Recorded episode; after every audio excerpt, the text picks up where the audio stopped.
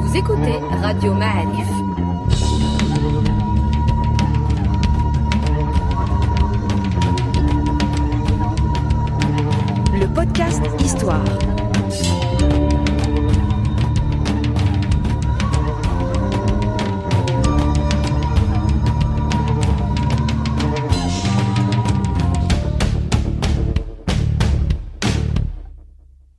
Avec le soutien de Maroc Télécom.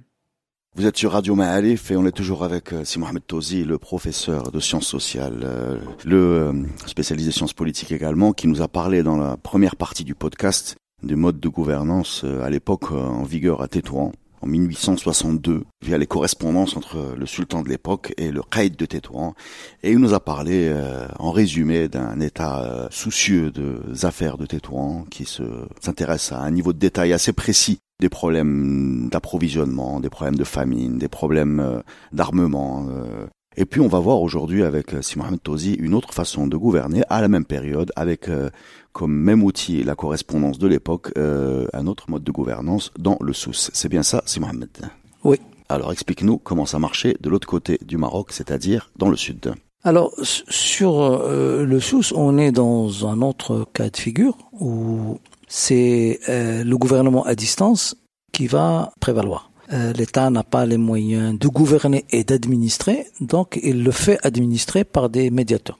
Du coup, le rapport de l'État à cette euh, région, que d'ailleurs Mokhtar Soussi qualifie de presque étant une sorte de nation dans la nation, dans, la nation et dans les limites connues à l'époque. Donc, donc on, a, on, on, va parler essentiellement de ce qu'on appelle sous l'Aqsa, le sous-extrême. C'est-à-dire géographiquement, ça qui se va situe... de la frontière du Oued Messa, qu'on appelait à l'époque dans le nom Oued Ras, donc le nom traditionnel Oued Ras, et Oued Messa, qui finit, finit la plaine de Messa, et jusqu'à Oued Noun, qui fixe la frontière du, avec le Sahara des États même avant Gelmi même peu. Donc, donc c'est un très gros territoire. C'est un espace énorme, montagneux, mmh, montagneux, donc dur, à la fois très peuplé très pénétré par la religion musulmane, ou euh, si vous voulez, le, on n'est pas face à des ignorants, donc c'est des gens très bien socialisés dans la religion, avec une communauté savante relativement structurée et forte, un réseau d'écoles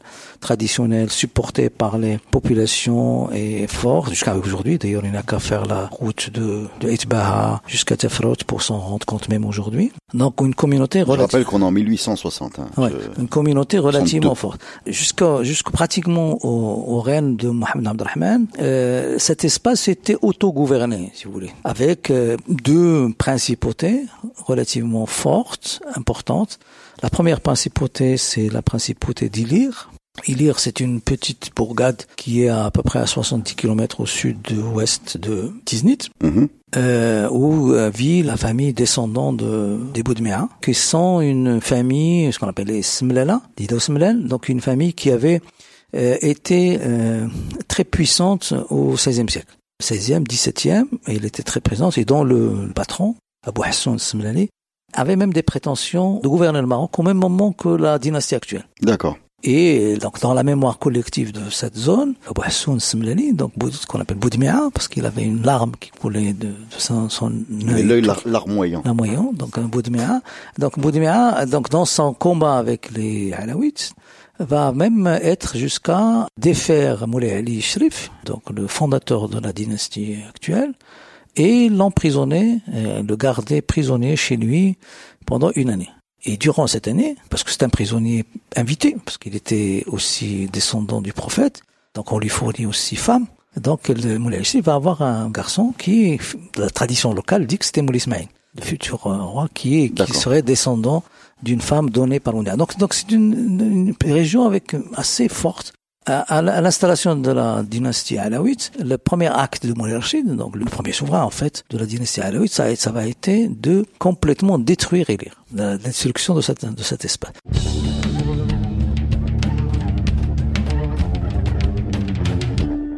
Deux siècles après, donc au 19e siècle, début du 19e siècle, cette famille qui va émigrer vers le Sahara va se reconstituer son patrimoine, d'ailleurs parce qu'on va très bien l'étudier. On a sorti d'ailleurs un livre dans, les années 80 sur cette maison, ça s'appelle la maison d'Ilir. et euh, reconstituer son patrimoine. Et au milieu du 19e siècle, cette principauté a reconstitué un peu son pouvoir local, sans prétention nationale, mais un pouvoir local extrêmement important, dans la mesure où il contrôlait les routes caravanières qui venaient de Shingit, donc Mauritanie, jusqu'au Souera. Et donc là, moi j'ai travaillé sur ce terrain pendant longtemps. Donc euh, la, vie, la, la maison d'Ilir, dans la maison, la grande maison, donc le château, qui est une sorte de qasma, on a une cour qui recevait les marchands et il y a même des cahiers comptables qui ont été dépouillés par un Pascon qui traite un peu de volume des affaires entre le Sahara et donc ce commerce transsaharien. Donc ça c'est la première famille. D'accord. La deuxième famille, c'est, elle était plus dans la région de, de c'est la famille des Beyrouk, des El qui elle contrôlait la route caravanière euh, ouest, donc euh, sur l'Atlantique. Et donc ces deux familles vont avoir des velléités au milieu du 19e siècle de commercer directement avec les étrangers. D'accord. À, un moment même où, dès le 19e, 18e siècle, l'État va commencer à contrôler le commerce international par la construction d'ailleurs de Souera, dans un premier temps. Donc il y a un problème donc à la fois. Excuse-moi, quand tu parles de, de commercer directement avec les étrangers, c'est-à-dire via via la façade atlantique, Via les, le, les ports de, de, les ports de Wadnoun, essentiellement, il y a des rades. Hmm. Donc, euh, dans la, la rade d'Assaka, la rade de Wadnoun, où, il y avait des bateaux hollandais, anglais. D'accord. On parle de quel type de marchandises, par exemple? Alors, les marchandises, c'est assez simple. Donc, les Marocains vendaient beaucoup, entre autres, les ânes. D'accord. Mais surtout la laine. Les caravanes d'ânes qui partaient. La, non, non, non, on vendait euh, du cuir, essentiellement, de la laine, hmm. mais surtout des marchandises euh, africaines, c'est-à-dire des plumes d'autruche, de l'or et beaucoup de, quelques produits qui venaient du désert. Voilà, mais surtout laine, céréales. Donc c'était les marchandises les plus importantes. Salpêtre un peu, du salpêtre aussi qu'on importait, Soera, donc euh, qu'on revendait dans les marchés locaux. Donc le sultan, on est toujours en 1862, voit d'un mauvais œil cette. Euh, c'est-à-dire oui, donc c'était qu'il de, de contourner. il y avait, euh, c'était que l'État se complexifie, donc il a besoin de ressources et le contrôle des ports devient une, une un enjeu. il faut, il faut dire que dès le XVIIe siècle, on a fini par abandonner la piraterie et la course comme un moyen de collecter, d'avoir de, des, des ressources. Donc on avait des ressources par la course, par la piraterie. La face du monde a changé, les puissances sont devenues beaucoup plus fortes et le Maroc est devenu une cible euh, d'abord du commerce international, donc euh, donc est objet de concurrence entre la Grande-Bretagne, la Hollande, la France, euh, l'Espagne un peu. Et donc la zone est brutalement est devenue stratégique. Stratégique parce que justement le sultan se devait de se préoccuper pour administrer cet espace qui était, comme j'ai dit, un espace qu'il gouvernait mais à distance, de très, de très loin. Mais même cette volonté de gouverner euh, directement cet espace devait adopter des moyens, c'est là où c'est intéressant, des moyens qui étaient les moyens possibles pour un État dont les ressources sont limitées, c'est ça. Alors, principal moyen de gouvernement, parce qu'on est dans un pouvoir itinérant, c'est le harka.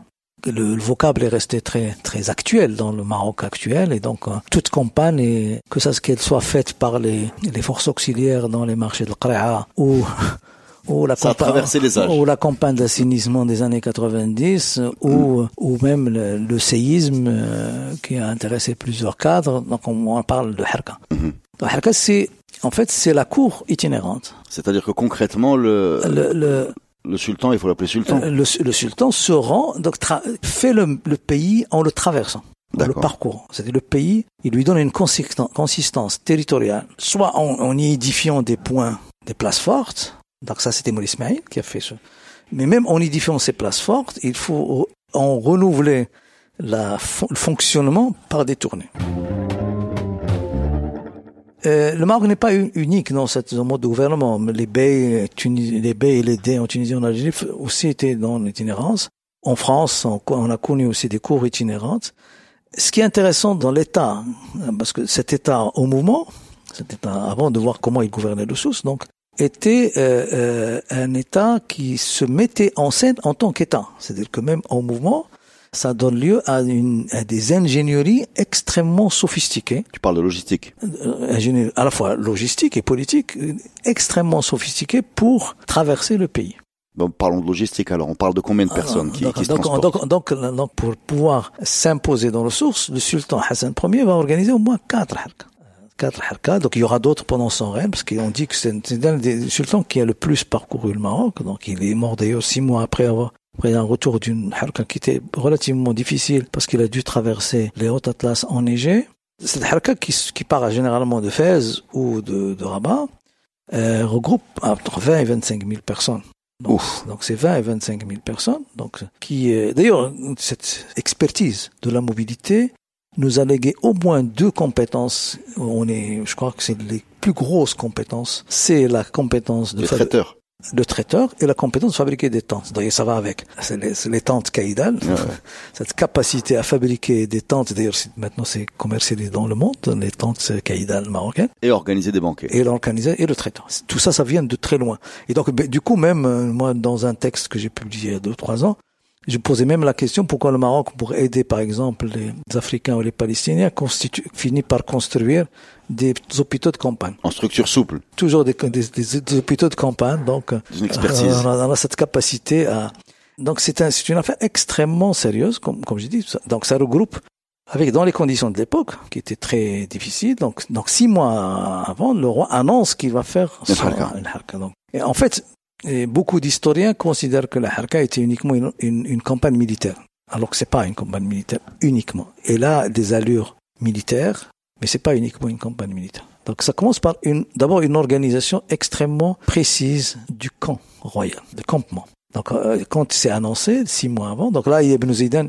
Ibn Zaydan est un historien du début du XXe siècle qui a qui est de la cour, donc qui est proche du roi, donc un cousin du roi, qui est un des rares historiens euh, proches du roi et qui a écrit deux, deux livres pour montrer aux Français de l'époque, dans les années 20-30, que le Maroc est un État. D'accord. Et donc le, les livres, donc euh, Al-Izz donc il y a un, un, livre extrêmement important, et l'Ithaf, donc c'est de c'est tout Sawla, donc où il y a une description extrêmement précise, non seulement de la Harka, mais extrêmement précise des rouages administratifs de l'État marocain, de sa façon de Donc ça, ça, se prépare pendant six mois. Donc six mois à l'avant, donc il, il, on annonce que le roi va sortir. Donc et euh, on commence d'abord par préparer la logistique. Donc dans la logistique, il y a les tentes. Et donc les tentes, donc on a des registres donc Ibn Zaydan publie des registres des tentes. Euh, donc avec leur affectation, donc il y a dans le Harkama aussi il y a des ambassadeurs, des consuls qui partent avec le roi. Donc et donc on a nominativement dans, un registre à qui est-ce qu'il faut la réparer, quand est-ce qu'il, comment il faut la réparer, qu'est-ce qu'il lui faut, est-ce qu'il lui faut. Euh, il y a des niveaux, j'imagine, de confort. Il y a des niveaux de confort très différents des uns et des autres.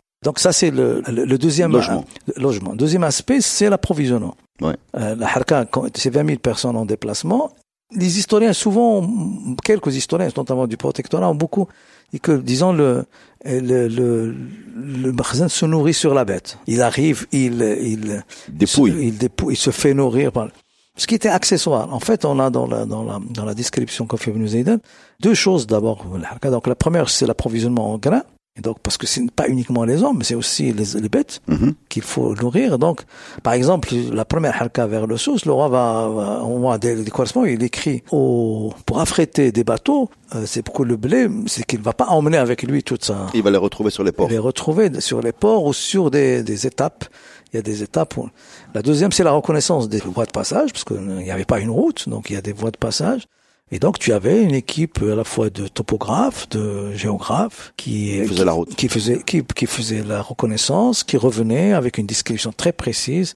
Alors l'étape durait à peu près donc donc chaque jour, donc la cour se déplace avec une un dispositif identique qui fait à l'identique parce que c'est ça qui c'est l'État qui se met en scène. Mm -hmm. Donc euh, elle doit elle doit donner à voir avoir euh, sa majesté, mm -hmm. sa grandeur. Euh, avec beaucoup de bruit. Donc, donc il y a d'abord le, le, roi et sa, sa cour, et ses femmes. Il y a les, les proches, puis vous avez les, les, tribus qui sont des tribus guiches, les tribus qui, qui sont mobilisées, sans l'armée propre. Puis les gens, les badauds, les commerçants, parce que ça donnait lieu à chaque fois un souk, un bordel, une cour de, des miracles, des amusements, etc. Des tout, tout le monde était mais le dispositif était identique. Ils faisaient combien de kilomètres par jour, ces gens-là? Entre 16 et 20, donc c'était pas énorme. Donc il faut imaginer aujourd'hui concrètement un... un ah, on a, un, on a, un là, rabat... on, peut, on peut avoir un, rabat Casablanca, ça se fait en deux étapes rapides, en trois étapes lentes. Mais là, on parle d'un rabat euh, Gilmim. Non, oui, dans, dans Rabat, Tiznit, donc ça, Rabat, ça dure. Tiznit. ça- non, c'est- Avec ça- à chaque fois Non, mais démontage, c'est- remontage. Non, mais euh, c'est bien en même temps. Ce qui est intéressant, c'est que euh, la Harka n'est pas uniquement un déplacement, un voyage. On peut régler des problèmes sur On la règle route. plein de problèmes. Donc chaque fois, il reçoit des tribus, il arbitre, il, il punit des, certaines, il casse la gueule à d'autres, il reçoit d'autres, il nomme des uns, il nomme les autres, il administre, il gouverne. Ça, ça doit coûter beaucoup d'argent, ce déplacement. Bien sûr, ça- de toute façon, ça dépend qu'est-ce qu'un coût, qu'est-ce que c'est qu'une performance, ça, ça coûte moins que des fonctionnaires payés au mois. C'est-à-dire, c'est une autre économie. On peut pas, on peut pas d'ailleurs mesurer la performance de ce moyen de, mais en tout cas, il est, il est relativement efficace pour l'époque. C'est-à-dire que le roi se déplace et, comme je dis, chaque fois, il faut, il faut reconstituer à l'identique. Hmm. Euh, par exemple, là, pour le sous, donc le roi annonce qu'il arrive. Il arrive au sous, il arrive, il ne va pas entrer dans le sous. Dans les différents moments, il va pas entrer dans le sous. Il s'installe. Il s'installe juste à Tiznit. Donc Tiznit, c'est 20 kilomètres après le, ce, cette frontière qui est Oued Mess. Du, du fleuve, ouais. Et donc d'ailleurs, c'est là où il va construire, on va construire la Qasba Tiznit, les murailles, etc. Donc il s'installe à Tiznit, qui est une plaine, donc pas très bien protégée. Et avant même d'arriver, il convoque, ou il, a- il, il écrit un courrier, ou des courriers à différents personnages de cette zone.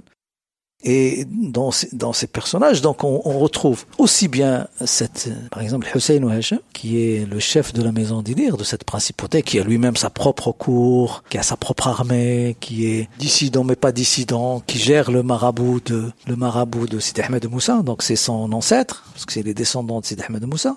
Puis on retrouve le grand-père maternel de Mokhtar Soussi, un petit clerc local, un petit talib d'une médersa traditionnelle, petit, vraiment petit talib, pas un un grand alim, mais un petit talib local, qui est lui-même objet de la correspondance avec, euh, avec euh, le sultan. Ou le sultan, par exemple, dans- avec ce talib, donc là, on a analysé un peu les correspondances de ce talib avec le roi pendant cette période, où le roi essaye de contrôler plus ou moins, ça dure une, une vingtaine d'années, où il a des problèmes dans cette zone, où il va la gérer, comment gérer ce problème, mais avec uniquement à partir de sa correspondance avec ce talib.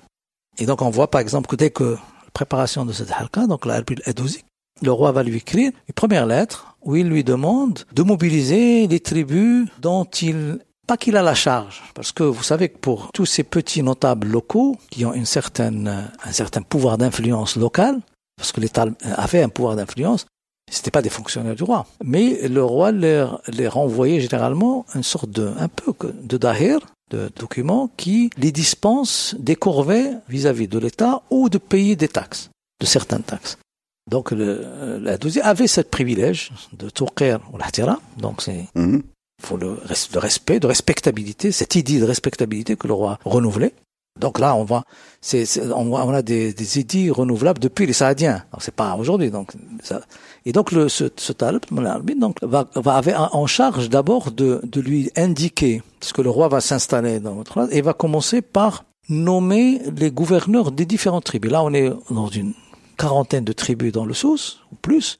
Il va nommer, il n'y avait pas de, donc juste adouber les personnages influents dans ces zones. Qu'il ne va pas amener ses propres. Non, non. Et dans cette correspondance avec un, euh, ce talib, on se convoque toutes les affaires de 1800 à peu près 84 jusqu'à 90, donc pendant les six années à peu près, on a tout un condensé de toutes les affaires de la région. C'est-à-dire, on, y retrouve l'affaire Mackenzie, c'est-à-dire ce commerçant anglais qui a essayé de commercer directement avec les États Mamra. Et l'Adouzi va jouer un rôle très important pour accompagner l'oncle du roi qui va aller négocier avec les Amran, les Amran, la construction d'un port concurrent dans la région de Tarfaya, même avant Tarfaya, donc euh, dans la région de Gilmi. Et on le voit par exemple en train de d'informer le roi qu'un pont a été détruit et donc il faut le reconstruire. Mhm. Euh, lui-même était un peu un peu ingénieur, c'est un talib ingénieur, donc il avait beaucoup de de savoir-faire dans la construction. Donc dans les moments durs, euh, on voit une- vraiment une intensité des correspondances. Donc pratiquement chaque deux jours, tu as un émissaire du roi qui arrive sur le talib pour lui dire euh, et donc le, le, le talib va informer par exemple c'est les mouvements de navires euh, sur la côte, lui-même a ses propres correspondants sur le sur le mercurial des prix dans les souks. Est-ce que les, les prix montent Parce que quand les prix montent et qu'il y a disette, ça crée des Attention. des tensions. Et on le voit aussi dans un passage parlant de, la maison, d'intercéder auprès du type d'Ilir, parce que le type de la maison d'Ilir, ce grand Hussein Hachem, qui était un descendant d'un concurrent direct de, la monarchie, ne va pas vouloir aller à la rencontre du roi à Tiznit. Et donc il va se réfugier dans la montagne parce qu'il avait peur qu'il y ait des problèmes ou qu'il soit dans une situation un peu d'humiliation dans la, dans la cour. Et donc on voit Adouzi aller le voir pour négocier avec lui. Il va servir d'intermédiaire de, médiateur. Donc, médiateur. comment ça va se... lui, le roi va le, va le rassurer, lui dire on va pas te toucher. Bon, bon tu vas pas venir, mais on va pas te toucher parce qu'on en respecte en toi ton grand-père, le, le, marabout Sidi Ahmed Moussa. Parce que juste une dizaine d'années avant, avant d'arriver dans le sauce, le sultan va envoyer son fils, son petit-fils, le fils, le dernier, c'était Moulay Abdelaziz, le futur roi, qui avait cinq ans, avec un sacrifice à faire au marabout, qui était le marabout principal du sauce, qui est Sidi Ahmed Moussa. D'accord. Donc il va être reçu par cette famille. C'est un mélange de d'économie et de religion, de, religion, de politique. mais en même temps avec euh, avec une symbolique, avec une, euh, une une euh, une minimisation des coûts. À part les coûts de mobilité eux-mêmes, qui sont des coûts de gouvernement en fait. Ça te permet de prendre contact avec les gens, de les voir, de les connaître, etc tu as des coûts de, de les coûts d'administration au quotidien sont là on est dans une minimisation et, et on voit aussi le, le Talib lui-même se servir de cette position de médiation pour euh, renforcer son capital symbolique local mhm. euh, parce que là aussi les Talibas dans le Sousse et donc partout dans le Maroc qui étaient les notaires locaux en fait c'était les notaires euh, se faisaient beaucoup d'argent, vivaient correctement, non seulement par l'enseignement, ça, c'est le, contrat minimal, c'est le contrat de charte que chaque savant local entretient avec sa communauté pour enseigner aux enfants et pour diriger la prière. Mais il avait aussi, il gérait aussi les successions, les, héritages. Et donc, dans les successions, euh, le coût des successions était presque sur le coût du long terme aujourd'hui. C'est en 2,5-3%.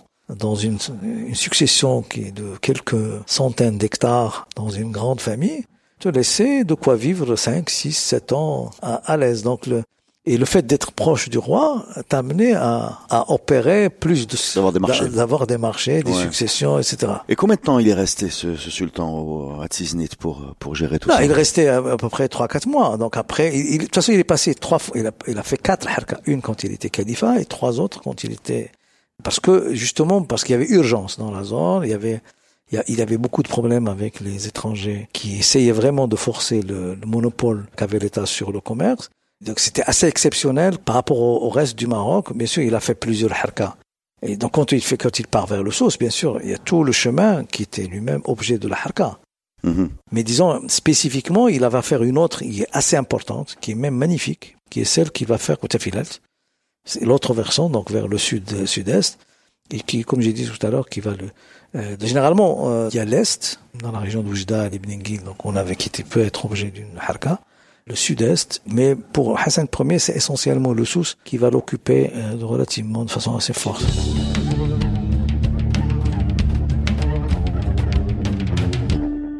J'ai du mal à, visualiser 20 000, euh, un camp de 20 000 personnes en termes de cuisine. Je, je... Ah oui, mais ça, ça te donne aussi euh, l'étendue de notre, du savoir-faire de la hal. Hmm c'est de nourrir, euh, loger, euh, divertir, parce que divertir, de divertir, euh, tout un.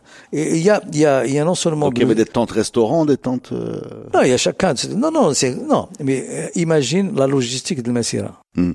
La logistique de Massira reprend beaucoup les techniques de la Harka. Alors Massira, c'est 350 000 personnes. Bien sûr, il y avait des camions, mais les gens étaient organisés par groupe, par quartier ou par tribu chaque groupe et chaque quartier avait un responsable et chaque groupe de groupe avait son qaddam. Et c'est ce, ce, ce, personnage qui recevait la ration du groupe. En même temps, la, la différence peut-être avec avec El Messira, c'est que dans ces halka royales, il y a, y a un côté un peu prestige, euh, confort, euh, qualité de service que, que tu n'avais pas forcément. Mais, dans, mais, mais, ça dépend de qui. Dans, mais, dans, dans, la, non, mais dans la halka, ça, ça, dépend qui. Mais que tu, si tu ah, sur les 20 000, il devait y avoir au, moins 1000 VIP. Euh, non oui, oui, il y aurait, il y aurait quelques centaines de VIP, mais pas tous.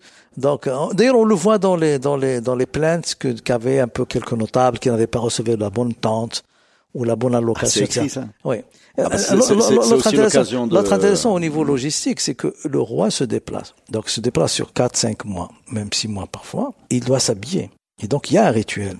Et donc les, les, les caisses d'habillement du roi, donc le roi ne change pas de rituel. C'est-à-dire, il n'est pas en campagne, il n'est pas avec son... Il est dans son palais mobile. Il est son palais mobile, donc son mocassin, donc son rituel du palais, c'est le même. Et les, les groupes des serviteurs, c'est-à-dire les, ce qu'on appelle les henta, donc les différentes corporations qui encadrent la vie du palais, sont les mêmes. Celui chargé de l'eau, chargé des ablutions, chargé du cheval, chargé, etc. Donc tous sont là. Alors imagine celui qui est chargé de ses, de ses vêtements. Vous savez que les rois D'abord, d'abord au niveau des costumes, donc il y avait une multiplicité d'habits, de vêtements, donc euh, plusieurs habits et, surtout plusieurs couleurs. D'ailleurs, la palette des couleurs est extrêmement intéressante et chatoyante, parce qu'il y a une description des palettes de couleurs. Est-ce que ces couleurs correspondaient à une, euh, une symbolique ou on parle d'esthétique Non, non, non, il y a le blanc qui est là, qui, qui est symbolique, mais hmm. disons, il y a tout le reste. C'est des couleurs très, donc le coquet, le ham, c'est des couleurs qui ressemblent beaucoup, qui, qui sont proches, le donc proches de la nature. Ils ont toujours eu le souci de, de l'élégance. De l'élégance. Et donc, euh, imagine que tu es, que tu es au service du sultan et qu'il te dit, je veux Mansouriya al et si tu n'es pas organisé pour la... Sans logiciel. Euh, et, tu as, et, là, tu as, et, là, tu as, un logiciel qui te gère. Donc, donc chaque, alors on a la description indonésien qui est très intéressante. Dans chaque caisse, tu as une sorte de liste, de liste, de feuilles, donc en double exemplaire. L'une est gardée par celui qui est préposé aux habits, l'autre, etc. Donc par deux personnes différentes. Et c'est exactement ce qu'il y a dans chaque caisse. Dans chaque caisse. Et donc le jour où le roi devra s'habiller avec telle chose, telle chose, etc. Quelle organisation? Eh oui, ça c'est le, c'est le temps. Est-ce que est-ce qu'on peut rajouter quelque chose sur ce thème de Non, ce qui ce qui est, ce qui est intéressant, c'est pas une c'est pas une euh, il s'agit pas de d'avoir un, ni un regard nostalgique ni apologétique. Non non, c'est informatif. C'est c'est juste s'intéresser en dehors des concepts institués dans des concepts l'État c'est le c'est le bulletin officiel, c'est le tribunal, c'est le parlement, c'est les ministres, c'est les, impôts. C'est les impôts. C'est de voir un peu euh, donc, quelles sont les expressions du politique ou les formes que peuvent prendre les politiques dans des situations, dans des configurations qui n'ont rien à voir avec l'État européen ou avec l'État chinois, etc. Donc dans un contexte particulier. Et donc dire que finalement cette trajectoire historique de l'État marocain laisse des traces laisse des traces dans notre imaginaire politique, dans la façon dont on accepte ou n'accepte pas le pouvoir, dans, dans, dans l'entretien le pouvoir, dans la façon dont le pouvoir lui-même perçoit la communauté. Et ces traces euh, font lien, euh, font lien, et en même temps travestissent ou dénaturent ou naturalisent aussi. Ils peuvent naturaliser ou dénaturer des façons de gouverner qui sont importées. Donc, quand je dis la compréhension qu'a un chef de gouvernement de, de même par exemple la, la compréhension qu'a le patron de la rame de sa fonction de, de, serviteur du roi, ah, PDG de l'ARA, mais aussi serviteur du roi, a quelque chose à voir avec celui qui était chargé de, de la monture du roi au 19e siècle. Ce qui explique par exemple que dans, la, dans le protocole marocain, le PDG de la, de la, de la Royaume Maroc, quand le roi se déplace en Afrique pour un mois, le PDG part un mois. Mhm. Parce qu'il est responsable euh, le premier responsable de l'avion qui porte qui, qui est la monture euh, qui est la monture de, 2018 du roi. Et, et, on peut pas comprendre. Ça peut paraître comme une aberration c'est peut-être une aberration aussi mais c'est une ça quelque chose une trace. Donc tu es en train de, de nous dire que c'est ces déplacements de enfin ça date de 150 ans. Là on est en train d'étudier le, le Maroc d'il y a 150 ans il y a une véritable continuité sur les réflexes collectifs. En tout cas, il y a des, il y a des, il y a des une continuité. Zones, euh, on raisonne de pas, continuité. Non, on raisonne pas en termes de continuité, ni en termes de, de, de, tradition, de traditionnalisation. Non. Qu'est-ce qui fait lien entre des individus et qui renvoie à un imaginaire partagé entre ces individus et qui partagé à travers soit des récits, soit des expériences, soit des façons de faire qu'on a dont on a oublié les origines? Mais c'est pas, c'est pas une. Pas un enseignement formel. Euh, c'est pas un enseignement, c'est quelque chose qui fait, qui donne un peu l'odeur, euh, la sensation des choses, etc. Mais aussi, comme j'ai dit, qui peut habiter des formes modernes et les travestir, et on changer, les dénaturer, on changer l'orientation, le fondement, euh, les résultats, etc. Et c'est en ça que c'est intéressant. Merci beaucoup. C'était passionnant.